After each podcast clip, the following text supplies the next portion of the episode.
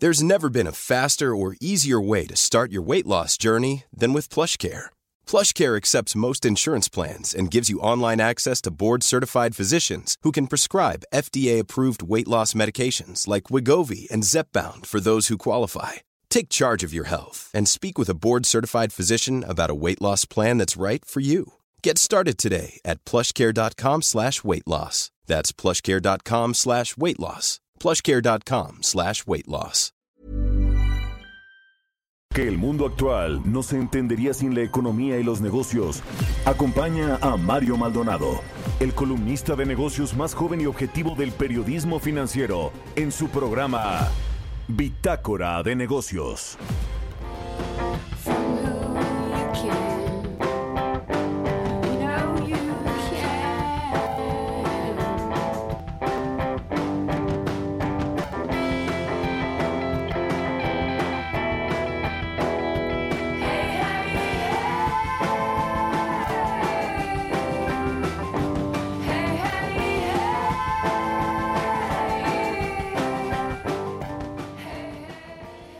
¿Qué tal? ¿Cómo están? Muy buenos días. Bienvenidos a Bitácora de Negocios. Yo soy Mario Maldonado y me da mucho gusto saludarlo en este lunes 4 de mayo del 2020, iniciando la semana, una eh, nueva semana. Así que bienvenidos a Bitácora de Negocios. Les cuento qué vamos a tener en el programa. Vamos a hablar con Roberto Aguilar con respecto a lo que está pasando en los mercados, cómo van a abrir hoy los mercados financieros en México y bueno, pues cómo cerraron del otro lado del mundo. Vamos a platicar también con Arturo Carranza, analista del sector energético, precisamente pues sobre el reporte financiero que eh, dio a conocer Petróleos Mexicanos la semana pasada de su primer trimestre del año, pero sobre todo esta eh, postergación aplazamiento de la entrega de los reportes a la bolsa de los Estados Unidos. Eh, presentó Petróleos Mexicanos pues una nota para decir que los va a mandar, eh, tanto Petróleos Mexicanos como la Comisión Federal de Electricidad, que los van a mandar después y argumentaron temas del COVID-19. Lo cierto es que pues esto no había sucedido anteriormente. Las empresas productivas del Estado habían sido puntuales en la presentación de sus reportes a la Bolsa de Nueva York. En fin, pues estamos viendo cosas que no veíamos hace mucho tiempo o que no se habían visto en México, ahora de la mano de la cuarta transformación. Vamos a hablar también con Gilberto Lozano, él es socio líder de estrategia de Ernest Young México.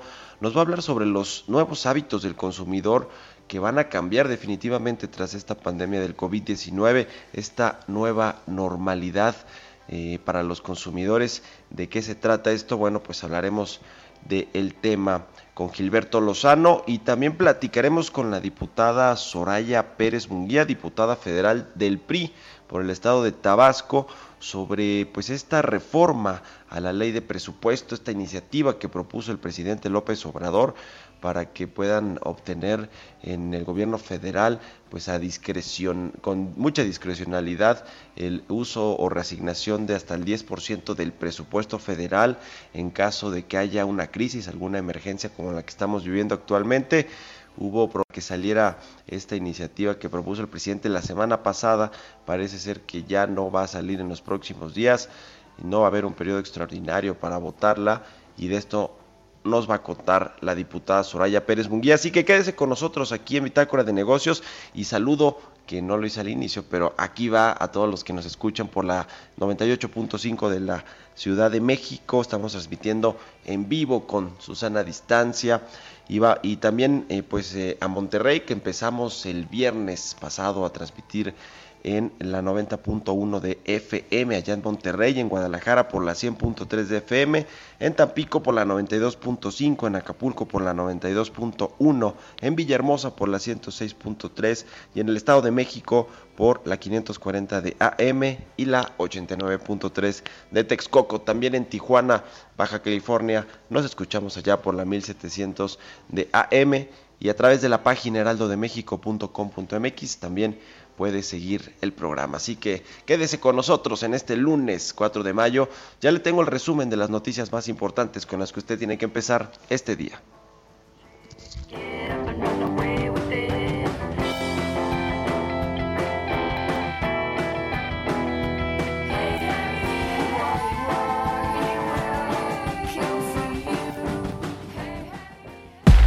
El resumen.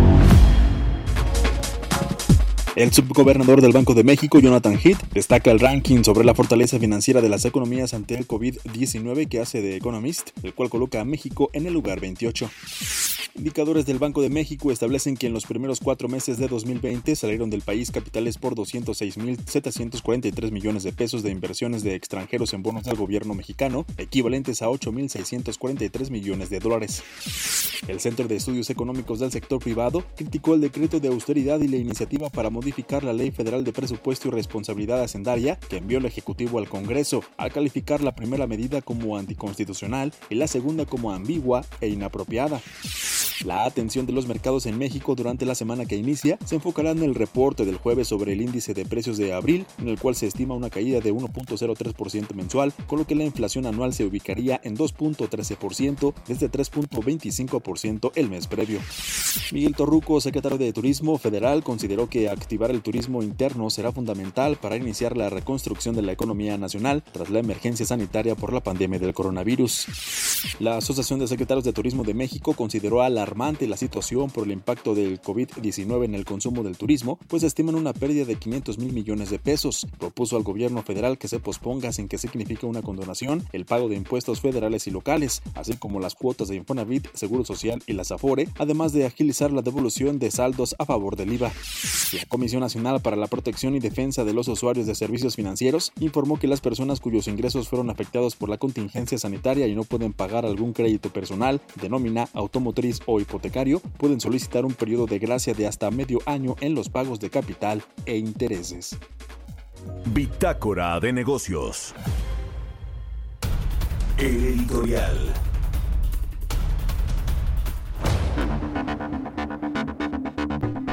Oiga, pues este fin de semana el presidente Andrés Manuel López Obrador se tomó el tiempo para hacer un recuento de algunas lecciones que nos ha dejado esta pandemia del COVID-19, que bueno, en México nos encontramos en la fase 3, en el pico de contagios y que bueno, pues eh, no sabemos cuál es todavía el umbral de estos eh, contagios. Se habla de más de 100 mil eh, posibles contagios con base en este modelo Centinela que utiliza la Secretaría de Salud, pero bueno, pues habrá que esperar a ver cómo va desenvolviéndose todo este tema, pero bueno, el presidente le decía que aprovechó pues eh, este fin de semana para hacer este estas reflexiones, este análisis, aunque dice que bueno, todavía es pronto para hacer un análisis profundo de las causas y efectos de esta pandemia, pero bueno, adelantó algunas lecciones con ciertos fundamentos y palpables resultados, eso dice el presidente, pero bueno, pues en estas lecciones yo lo que percibí es que es de nueva cuenta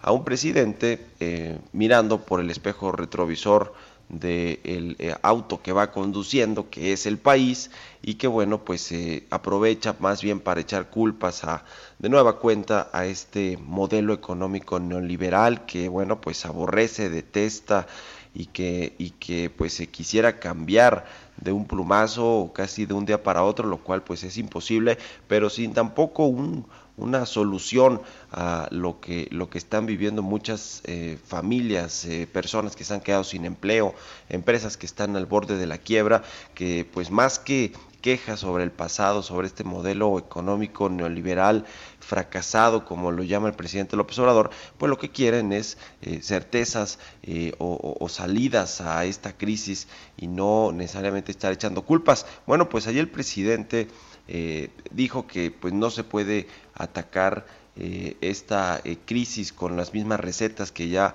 utilizaron los neoliberales y que pues son individualistas de poca solidaridad, mercantilistas que bueno pues se buscan primero el beneficio de unos cuantos en lugar del beneficio de la población general.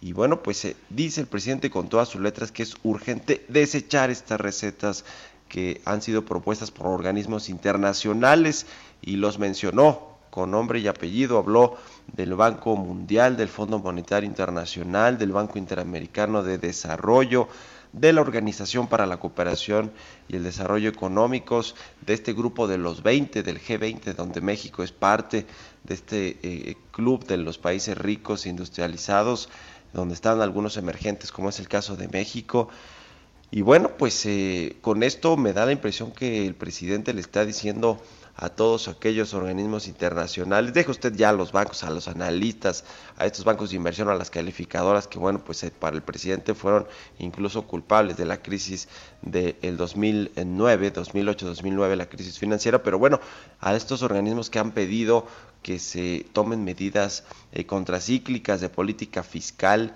eh, para ayudar a que las empresas, las familias y las personas en el mundo que están padeciendo la crisis puedan sortearla de la, de la mejor manera posible. Bueno, pues el presidente al parecer con eso está desechando completamente estas, eh, esos exhortos de los organismos internacionales para que el gobierno federal eche mano de estas medidas fiscales contracíclicas. Yo creo que no vamos a ver mucho más de lo que ya se anunció y estos eh, eh, planes o escenarios B, C o D que según Arturo Herrera, el secretario de Hacienda, tiene sobre la mesa el gobierno federal para activarlos en cualquier momento, pues nos vamos a quedar esperando. Se va a anunciar pues prácticamente nada, quizá algún, algún plan emergente para la industria de la construcción, que ha sido pues la única que el presidente quiere salvar o que ha dicho que va a ayudarla porque esta genera muchos empleos y va a ayudar a la reactivación económica, pero de ahí en fuera el turismo, la industria de las aerolíneas, la industria restaurantera, eh, todos estos, pues el presidente no ha dicho nada de qué planes va a echar a andar para eh, pues que puedan reactivarse estas industrias prioritarias para la economía nacional y sobre todo pues los empleos que genera. Así que pues eh, yo me quedo que eh, pues el presidente de López Obrador de nueva cuenta vuelve a mirar al pasado, a tratar de repartir culpas en lugar pues de agarrar, como se dice coloquialmente, el toro por los cuernos y entrarle a todo lo que tenga que hacer el presidente para sacar a México de esta crisis lo más pronto eh, posible.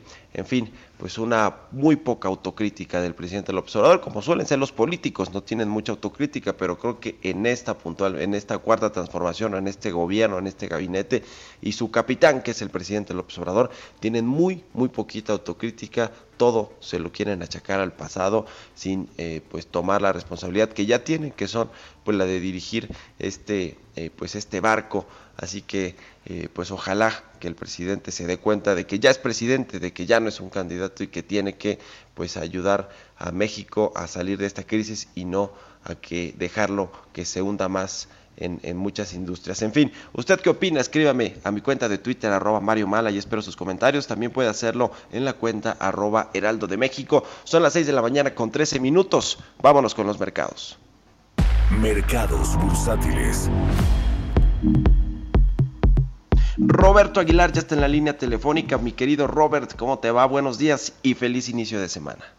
¿Cómo estás, mi estimado Mario? Muy buenos días. Igualmente, pues aquí con toda la actitud. Fíjate que hacemos un recuento muy rápido de lo que pasó la semana pasada con datos del Producto Interno Bruto de México, cinco trimestres consecutivos de baja, resultados desastrosos de Pemex y esto que acabas de comentar, el incumplimiento de estas formas que son tan, eh, o estos requisitos que, que se deben de cumplir por las emisoras, nuevas amenazas comerciales de Estados Unidos hacia China, la recuperación fugaz del petróleo y esperanzas de una vacuna. Y también en este orden, pues no sé si viste este tuit de nuestro secretario de Hacienda haciendo recomendaciones musicales en referencia al trabajo colectivo entre países para atacar el coronavirus. Un tuit que, por cierto, fue muy criticado porque decía, bueno, pues tendría que estar pensando en otras cuestiones más importantes para la economía mexicana. Y fíjate que esta semana, Mario, estamos ya iniciando con todos estos datos y encuestas que hablan de la actividad de las fábricas en todo el mundo, pues las de Asia sufrieron de acuerdo con diversas encuestas, pues un fuerte, un fuerte ajuste. Ya están reflejando los datos de abril y esto también va a venir en Estados Unidos y ya se dio a conocer en México y en Europa. Por ejemplo, en el caso de México, Mario, el indicador de pedidos manufactureros en abril bajó 5.2 puntos. Y las expectativas empresariales en tanto producción, exportación y capacidad de la planta son las que más bajaron. Así es que esto también ya está haciendo mella y hay que estar muy pendientes porque, como te decía, pues ya comenzaron a darse a conocer estos datos y en lo que resta de la semana también habrá información. Así es que una preocupación más, sobre todo porque ya, insisto, reflejan los datos de la afectación ya más plena del coronavirus. Y bueno, pues también los futuros del crudo del WTI, pues empezaron con una caída de 5% en las primeras operaciones de hoy y esto pues eh, luego de que perdieran o ya borraran esta o parte de la, del incremento que tuvieron la semana pasada de 17%. También te comento que Japón amplió el estado de emergencia hasta el 31 de mayo.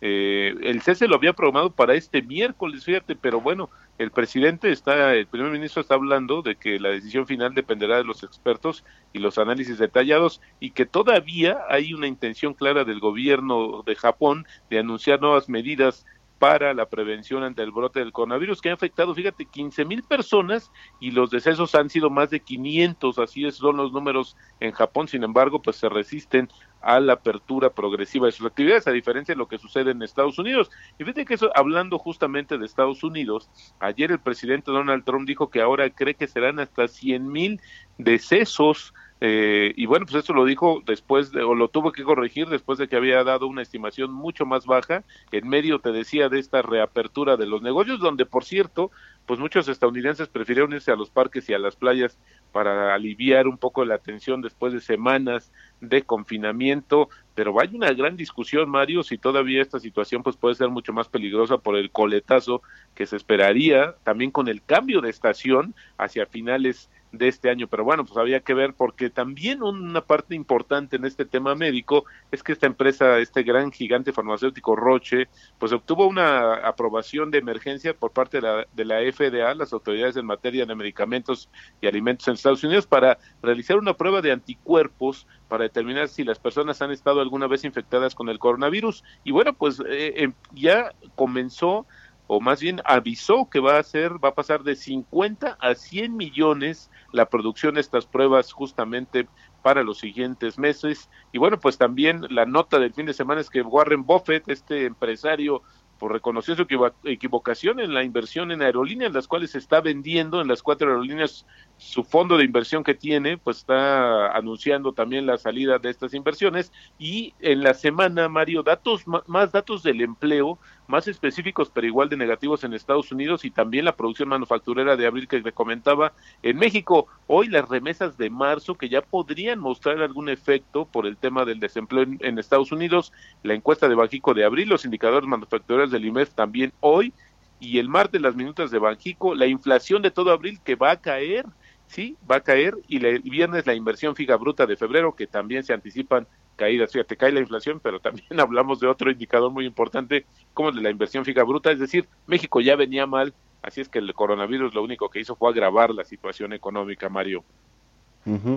Pues sí, tienes toda la razón, mi querido Robert. De pronto se nos olvida que ya veníamos de una de un estancamiento económico con indicadores importantes que ya venían a la baja o incluso ya eh, con tasas negativas y bueno, pues nos pegó el coronavirus, pero ya eh, veníamos veníamos mal. En fin, y mientras tanto en Estados Unidos, eh, Robert, el secretario de Estado Mike Pompeo, pues dice, le, hace el juego a Donald Trump, ¿no? Con respecto a que hay eh, muchas eh, pruebas, según ellos, o evidencias de que el COVID-19 se originó en un laboratorio de Wuhan, allá en China, donde comenzó este brote, aunque bueno, eso sí nos han aventurado a decir si fue intencional o no, pero bueno, ellos allá también en su rollo haciendo política de cara a las elecciones, que ya no le queda mucho tiempo a Donald Trump y que parece que está desesperado por conseguir algunos triunfos políticos que puedan pues llevarlo a lo que él quiere, ¿no? Que es una reelección eh, ya en los Estados Unidos.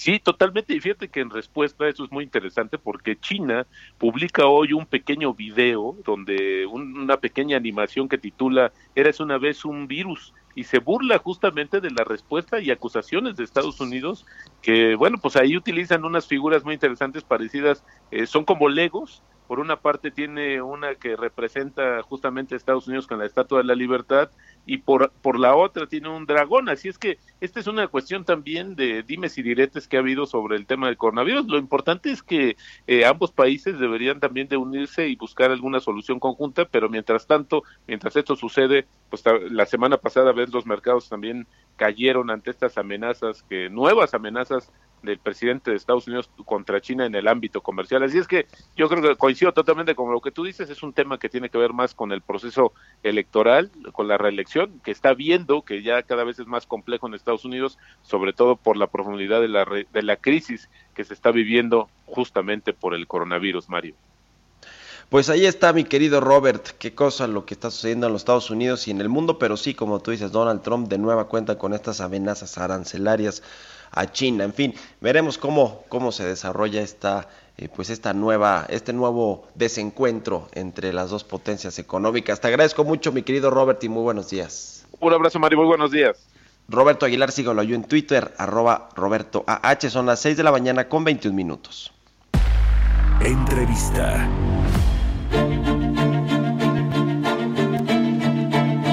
Oiga, y a propósito de petróleos mexicanos, que ya le adelantamos un poquito aquí en la charla con, Roberto Aguilar y en, en, la introducción, vamos a platicar con Arturo Carranza, analista del sector energético, precisamente sobre esta postergación o aplazamiento de la entrega de reportes a la Bolsa de los Estados Unidos porque bueno, pues eh, no argumentan ahí muy claro, pero dicen que tuvo que ver pues, pues con este tema del COVID-19 y los retrasos que está habiendo en prácticamente todas las empresas y sectores. En fin, es un tema creo que delicado por lo que lo que dice, lo que refleja pues eh, en Estados Unidos de lo que se está haciendo con estas empresas productivas del Estado y cuando digo productivas, creo que entre comillas, porque son muy poco productivas si tomamos en cuenta el reporte de Pemex al primer trimestre. ¿Cómo estás, Arturo? Muy buenos días, gracias por tomarnos la llamada.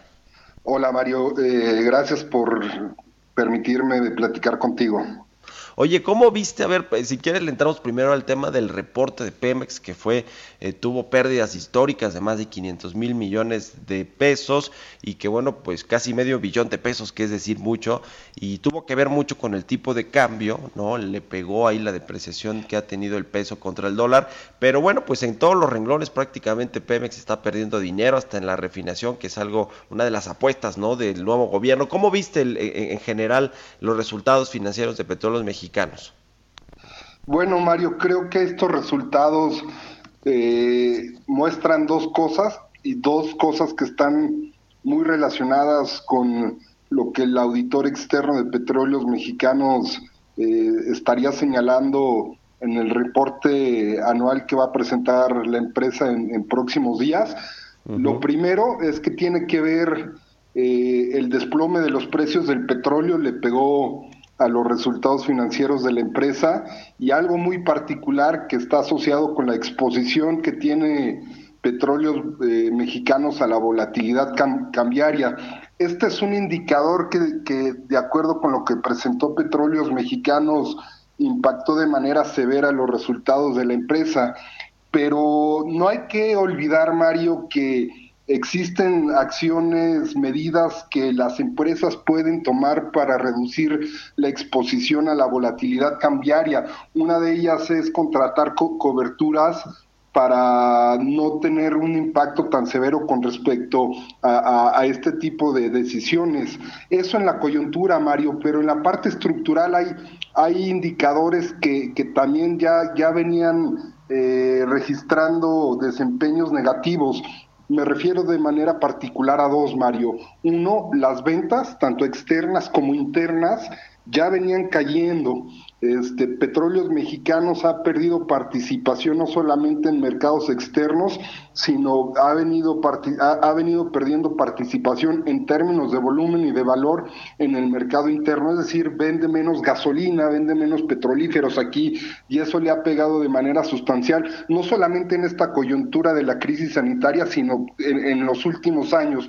Y un segundo elemento es producto de que ha perdido participación en los mercados externos e internos, los ingresos de Pemex antes del pago de impuestos se han reducido en los últimos años, es decir, Pemex ha perdido rentabilidad.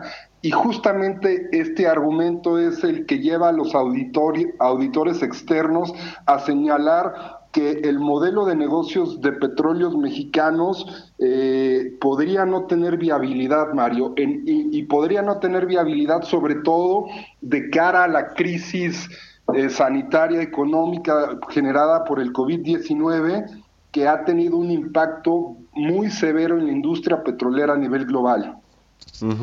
Pues sí, como lo dices, este auditor externo es KPMG, una empresa que audita los estados financieros, los resultados de petróleos mexicanos, y lo dice con todas sus letras, como nos lo, narras, Arturo, dice eh, que, eh, bueno, pues Pemex podría, eh, incluso dice que van a añadir un párrafo en estos eh, pues resultados o, en, esta, en esta opinión que emite KPMG para un párrafo explicativo para decir que bueno, existe una duda sustancial en cuanto a la capacidad de que Pemex continúe como una empresa viable, es decir, ven serios, serios problemas de que incluso pues pueda caer en impago, ¿no? Ya que perdió el grado de inversión a pesar de que tiene ahí al gobierno federal, al gobierno mexicano respaldando a esta empresa, bueno, pues eh, no dudan en KPMG que pudieran pues estar cayendo en algún tipo de incumplimiento, ¿no? Además de que es la empresa más endeudada del mundo. Quiero preguntarte ahora sobre el tema de la producción. Fíjate, la única entre comillas buena noticia que pudieran presumir ahí en Pemex o en el gobierno es que aumentó la producción y está arribita de los 1.7 millones de barriles de petróleo diario, pero en un contexto de precios tan deprimidos, pues creo que ni siquiera esa buena noticia es una buena noticia, sino al revés, también es parte de las malas, ¿no? ¿Cómo viste todo ese dato, Arturo? Desde luego, Mario, eh, el aumento de la producción petrolera de petróleos mexicanos llega en un momento totalmente inoportuno, cuando los precios de los hidrocarburos, de manera particular la mezcla mexicana, está por debajo de los 10 dólares por barril. Eh, con, precios tan castigados, a Pemex le, podría costar, le cuesta más en algunos proyectos producir más de lo que recibiría, de lo que ganaría por venderlo. Entonces estoy totalmente de acuerdo contigo. El incremento de la producción petrolera en este escenario de precios tan castigados no es una buena noticia, Mario, como tampoco lo es el hecho de que el gobierno eh, anuncie que continuará con el proyecto de la refinería de dos bocas, y no lo es, Mario, por dos factores. Uno, eh, porque de acuerdo con los resultados financieros de petróleos mexicanos, eh, al primer trimestre de este año, el negocio de refinación tuvo pérdidas eh, por 80 mil millones de pesos, es decir, Pemex no, no, no está generando utilidades, lejos de eso está teniendo pérdidas en el negocio de refinación, y dos, porque Dos Bocas, este, a pesar de que el gobierno ha argumentado que es parte de una política contracíclica, eh, los, los beneficios que se podrían esperar de este proyecto no se van a materializar en lo más álgido de esta crisis económica, sino tardarían en materializarse y por lo mismo no es un buen proyecto, Mario. Bueno, pues vaya panorama para petróleos mexicanos y para el gobierno federal en, en general, porque bueno, pues eh, eh, lo respalda y además el presidente López Obrador cree que Pemex sigue siendo pues esta palanca de desarrollo, lo cual pues ya no es, se acabó ese, eh, esa economía petrolizada que llegamos a tener y bueno, pues ahora Pemex enfrenta serios, serios problemas. Te agradezco mucho, Arturo Carranza, experto en temas del sector energético, que nos hayas tomado la llamada y muy buenos días. Mario, yo soy el agradecido, buenos días. Que estés muy bien, son las 6 de la mañana con 29 minutos, vamos a hacer una pausa y regresamos. Continuamos en un momento con la información más relevante del mundo financiero en Bitácora de Negocios con Mario Maldonado. Regresamos. Heraldo Radio. Mami, jefa, mamita, como le digas, mamá es lo más importante. Y para celebrar su día, en nuestras tiendas y en lacomer.com, en todos los chocolates compras uno y te llevas el segundo a mitad de precio. Sí, chocolates a mitad de precio. Estamos de vuelta en Bitácora de Negocios con Mario Maldonado. Ya estamos de regreso aquí en Bitácora de Negocios. Son las 6 de la mañana con 33 minutos. Y bueno, eh, vamos a hacer contacto eh, más al ratito con Gilberto Lozano de Ernest and Young. Nos va a hablar eh, pues sobre estos nuevos cambios en los hábitos de los consumidores. Recuerde que bueno pues ya después de este great lockdown como le llaman este eh, gran encierro bueno pues ya no será lo mismo y los consumidores vamos a cambiar nuestros hábitos de bueno pues de cómo compramos y cómo consumimos ya lo estamos viendo ahora entrando mucho al medio digital vamos a ver si, si lo podemos hacer contacto en unos minutos con nuestro entrevistado mientras les cuento que según los especialistas Mayo será el mes más complicado de la pandemia para México. Los modelos que miden la epidemia marcan que el pico llegará entre la semana 2 y 3 de este mes. Así que bueno, pues eh, el llamado de las autoridades sanitarias de salud es a quedarse en casa, a quedarse en casa. Se necesita pues eh, más disciplina, la verdad, por parte de todos los mexicanos. Eh, las autoridades han revelado que la saturación de los hospitales pues puede ser una realidad y para evitarlo es indispensable, prácticamente obligatorio eh, pues quedarse en casa, no salir a menos que sea muy muy necesario y si salimos pues tomar todas las medidas necesarias también para evitar pues un eventual contagio y también por supuesto las aglomeraciones en lugares públicos. Eh, creo que hace hace falta pues tener más conciencia de que estamos ante una pandemia eh, una, una pues un, brote un virus que es muy contagioso y que bueno pues eh, tenemos que evitar estos estas aglomeraciones públicas así que si no tiene que salir ya le decía si no hay un negocio o una actividad no esencial eh, pues no, no salga, no, no se eh, arriesgue ni exponga tampoco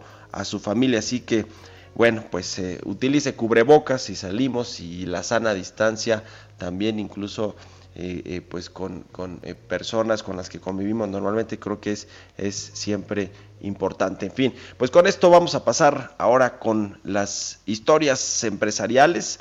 Fíjese que ya nos decía un poquito de esto Roberto Aguilar, eh, Berkshire Hathaway, que es este fondo de inversión del magnate Warren Buffett, perdió casi 50 mil millones de dólares a causa, bueno, pues eh, de muchos factores que tienen que ver con esta eh, pues enfermedad del coronavirus, del COVID-19, por lo que, bueno, esta firma estadounidense celebró su reunión anual y anunció ahí el retiro de la participación accionaria en cuatro aerolíneas, las más importantes de los Estados Unidos, ante pues esta crisis que, está, eh, que se está viviendo en este sector de las aerolíneas. Giovanna Torres nos explica todo esto en la siguiente cápsula. Berkshire Hathaway, el conglomerado liderado por el multimillonario Warren Buffett, celebró por videoconferencia su reunión anual en la que el veterano inversor se mostró confiado en una recuperación de la economía estadounidense por la crisis del coronavirus, al subrayar que básicamente nada puede detener a Estados Unidos. La crisis del coronavirus y el consiguiente desplome de la bolsa han golpeado fuertemente a las inversiones en más de 90 negocios del gigante inversor, Berkshire, con sede en Omaha, Nebraska, tiene más de 90 empresas de sectores tan variados como los seguros, la química, la energía, la alimentación y distribución minorista, piezas industriales y ferroviarias. Los resultados a marzo registraron una pérdida neta récord de casi 50 mil millones de dólares en acciones ordinarias, pero las ganancias operativas de la firma aumentaron 6% a 5.870 millones de dólares. No obstante, el célebre inversor de 89 años anunció el retiro de todas sus participaciones en las cuatro aerolíneas más grandes de Estados Unidos. El llamado Oráculo de Omaha había invertido alrededor de 8 mil millones de dólares acumulando participaciones en United, American, Southwest y Delta Airlines. Warren Buffett dijo que la perspectiva para la industria aérea ha cambiado dramáticamente en solo unos meses la demanda por viajes a Estados Unidos ha caído un 95% y no hay un calendario claro para que los pasajeros vuelvan a volar como antes de la crisis. Para Bitácora de Negocios, Giovanna Torres. Entrevista.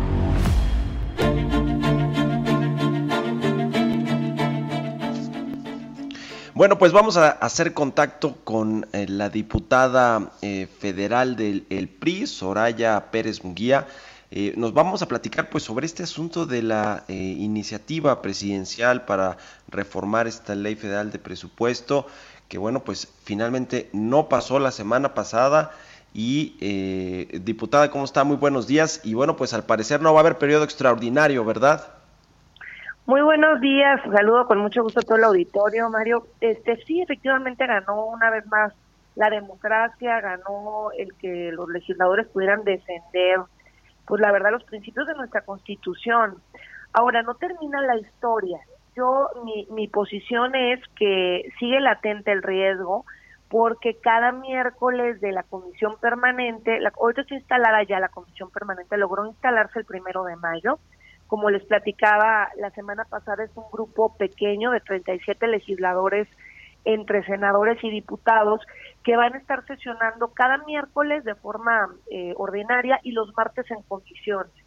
Y bueno, lamentablemente cada miércoles sí podría darse el riesgo de que no se presentara uno de los 13 legisladores de oposición y el grupo mayoritario pudiera estar buscando ese escenario, van a estar buscando cuando no haya quórum, cuando alguien se levante al baño, cuando alguien este, tome una reunión y se levante del lugar para pedir rectificación de quórum y votar. O sea, va a estar latente, hay una prisa inusitada, muy o sea, para mí es demasiado reveladora el que haya tanta prisa por aprobar una ley que le da tanta discrecionalidad al gasto por parte del, del Ejecutivo. Y, bueno, ese es el riesgo. Ahora, también tiene que pasar otra cosa.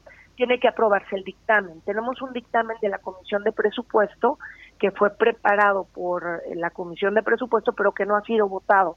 Entonces, también tienen que reunirse los diputados de la comisión, que son un poco más de 30 diputados que no han podido sesionar, de hecho cancelaron la reunión que tenían también la semana pasada. Y, aquí hay que hacer notar que algo que jugó a favor, además de que los legisladores se mantuvieron en el bloque unido de oposición, es el gran rechazo ciudadano. Realmente la noticia voló como la pólvora y, hubo un, vuelo en redes impresionante que desde mi punto de vista, eso, más el bloque opositor que se mantuvo por la presión ciudadana, ayudó a que, a que bueno, en esta ocasión se pudiera defender nuestra constitución.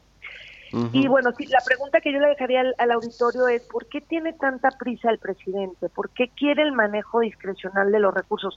No es para atender la crisis de salud, porque ya nos hubiera presentado un presupuesto con medidas económicas y sanitarias para la atención a la salud. Eh, entonces quiere quizás más presupuesto para, para programas clientelares, para los proyectos de inversión de baja rentabilidad. Está la bomba de tiempo de Pemex que justo el, el fin de semana pasado fue pues de las noticias más alarmantes. Tienen una pérdida multimillonaria al primer trimestre de, de este de este año. Ya sacaron los el primer trimestre y, y es de verdad alarmante. Son 560 mil millones de pesos, pero para referencia quiero que imaginen que esto es cuatro veces el proyecto de la refinería de Dos Bocas en tan solo tres meses, o dos veces el, el cancelado proyecto de Texcoco que iba a generar miles, cientos de miles de, de empleos. Eso es para referencia y esto se suma a las pérdidas que ya traía Pemex en 2019. Realmente Pemex es una bomba de tiempo, eso y, y muchas otras decisiones de política económica interna que están tomando y que seguramente esa es la razón por la prisa que tienen y, y, para poner en contexto un poco de lo que se está eh, eh, debatiendo ahí en, la Cámara de Diputados y esta iniciativa del presidente, es que se puedan, eh, cuando hay una emergencia económica, que bueno, creo que está todavía no está tan claro qué se entendería por una emergencia económica, hablan ahí de una caída del Producto Interno Bruto de al menos 1%, es que bueno, pues el presidente puede utilizar hasta 10% del presupuesto para hacer reasignaciones y quizá pues inyectar esos recursos a algunos programas sociales o algunos proyectos de infraestructura, pero curiosamente si es un 10%, eh, más o menos son 600 mil millones de pesos, tomando en cuenta que el presupuesto aprobado para este año es de 6.1 billones de pesos, que es casi lo que perdió Pemex, ¿no? Digo, como forma en el primer trimestre, como dato eh, curioso. Oiga, eh, diputada, ¿y qué, em, qué es lo que más les preocupa a la oposición en, el, en la Cámara de Diputados? Que se esté vulnerando, transgrediendo esta división de poderes y las atribuciones que tienen ustedes pues para revisar y aprobar el presupuesto federal o tiene más bien que ver con esta discrecionalidad que se le pueda dar al uso de los recursos que se reasignen si el gobierno considera que hay una emergencia económica? Pues ambas cosas son importantes. Viola la división de poderes que está establecida en el 49 de nuestra Constitución. El 49 establece que es una facultad exclusiva de los de los diputados el que se apruebe previa discusión, modificación, el presupuesto eh, que ejerce el Ejecutivo. Fomenta la discrecionalidad a un nivel impresionante, como tú ya lo mencionas, más de 600 mil millones de pesos es muchísimo dinero que ya eh, lo quisiéramos ver en otras en otro tipo de medidas, ¿no? Atenta también contra las facultades de la Cámara de Diputados, porque la verdad parte de las eh, de, la de la función que tiene un diputado, pues es generar un contrapeso y una forma de fiscalización del ejecutivo, porque de hecho la auditoría de la de la superior de la Federación, que nuestro es nuestro órgano fiscalizador, depende de la Cámara de Diputados. Entonces, merma básicamente pues a la Cámara de Diputados, pero más que nada los contrapesos y se fomenta la discrecionalidad del gasto. Que en estos momentos de, crisis, de emergencia eh, que estamos viviendo, o más que nunca el, la Cámara de Diputados debe ejercer totalmente esta facultad de contrapeso, porque se presta la emergencia a que el Ejecutivo asuma facultades plenipotenciarias. Y, eh, y como decían en una discusión muy interesante en el, en el Europarlamento, eh, los eurodiputados, decían, el, la Cámara de Diputados se convierte en este momento en el hospital de la democracia. Se tiene que escuchar a los diputados, se tienen que discutir los proyectos eh, presupuestales en la Cámara de Diputados. Son los diputados los que tienen que aprobar las medidas económicas y sanitarias porque es realmente ahora más que nunca, en momentos donde el Ejecutivo se siente tentado a ejercer estas facultades de manera extra, extraordinaria, que se pueden evitar pues esos, eh, pues esos extremos de poder y se puede llegar a este equilibrio, a esta división de poderes que establece nuestra Carta Magna, nuestra, nuestra Constitución. Ahora, la verdad es que si hubiéramos visto que nos hubieran llamado a sesionar para esto, yo creo que no hubiera habido ningún problema. Además, como lo mencionamos en la otra ocasión, tienen los votos. En la Cámara de Diputados, pues casi tienen la mayoría eh, absoluta. Sí. No, no, pero no quieren hacer ni siquiera ese trabajo. Por eso es que llama más la atención y pareciera que que sí quieren hacer un uso discrecional del gasto, pero más que nada quieren desaparecer, borrar las funciones de los diputados. Y eso es el primer paso hacia una dictadura, aunque suene así de, de fuerte y crudo, pues esa es la realidad, así ha pasado en otros lugares y no podemos bajar la guardia, tenemos que, tanto los legisladores que en este momento están en la primera línea de batalla, estos 13 legisladores, como todos los ciudadanos, eh, tenemos que defender nuestra constitución y hacer un rechazo absoluto a esta a esta ley porque es el principio de algo más y eso es lo que no podemos permitir. Ahora, eh, diputada, este bloque opositor, como, como se ha denominado, eh, y que no dejó pasar esta iniciativa o el dictamen en la semana pasada, eh, puede retomarse, ya nos dijo, en, en, sesiones eh, próximas y quizá ahí puedan hasta madrugarlos en, en, algún momento, como dicen, si no está presente alguno de los diputados de este bloque opositor. Pero a ver, el, el coordinador de, de, los diputados de Morena, Mario Delgado, pues ha llamado a, a, hacer un cierto consenso, a ver eh, cuáles son los puntos coincidentes o puntos de acuerdo que podrían tener la, la oposición y la, y la iniciativa del presidente. ¿Hay algunos puntos de coincidencia o definitivamente lo que se planteó para ustedes no hay forma de que se pueda aprobar o sí hay manera de llegar a algún consenso? Por parte del grupo parlamentario del PRI acordamos en una reunión muy larga que tuvimos con nuestro coordinador que cualquier refrito de la ley va a ser más de lo mismo. De hecho, las propuestas que metieron son totalmente innecesarias, puesto que ya está definido cuándo es una cuándo hay una contingencia y cuál es el margen de maniobra que tiene el ejecutivo frente a una contingencia. Hoy la ley prevé que si eh, se mueve más del o sea, tiene que tiene un margen de maniobra hasta el 3% de por ramo por entidad y tiene hasta el 5%, perdón, tiene hasta el 3% por entidad y tiene hasta el 5% por ramo. Entonces es un margen de maniobra, digamos, bastante, eh, de hecho ha servido en los últimos años sin ningún problema. Y cuando ha habido alguna emergencia tan sencillo como que la Secretaría de Hacienda prepara unas modificaciones presupuestales y se discuten con opinión de la Cámara de, Diputados.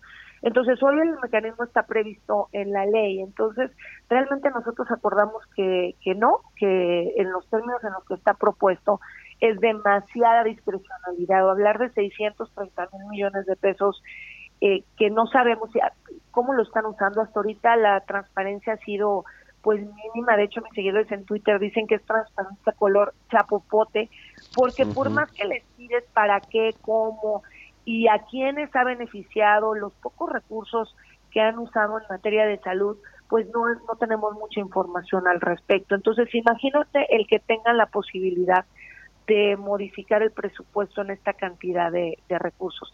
Repito, es más o menos lo que perdió Pemex, como tú lo, lo señalabas, entonces es más o menos que tengan un margen de discrecionalidad de cuatro veces la refinería o dos veces el cancelado aeropuerto de Texcoco. Es de verdad un margen enorme que no lo tiene ningún país además. Todos los países, no hay antecedente parlamentario de esta naturaleza, todos los países previo a, cancelar, a, poner en pausa las sesiones de sus respectivos parlamentos, llamaron a sesionar para medidas económicas y sanitarias extraordinarias que fueron autorizados por sus respectivos parlamentos. Desafortunadamente a nosotros no se nos ha presentado nada de esto. Los, lo que se ha autorizado pues es el paquete que conoces muy bien, más de lo mismo, más adicionalmente algunos créditos a través de las tandas y los de 25 mil pesos, que realmente en comparación con el esfuerzo que ha hecho la iniciativa privada, como por ejemplo el proyecto de, del BID y el Consejo Mexicano de Negocios, pues es 10 veces más el esfuerzo de la iniciativa privada. Entonces, hoy los recursos deben de ser usados de una forma muy inteligente, con mucha responsabilidad, para poder primero atender lo, lo primero, lo primero, lo primero es la salud de los mexicanos, pero enseguida poder mitigar las consecuencias económicas que va a traer la pandemia. Porque si es verdad que vamos a caer en un 9%, como dice Bank of America, imagínate, de verdad necesitaríamos 3, 4 años para poder recuperar los empleos que vamos a perder en estos meses de pandemia.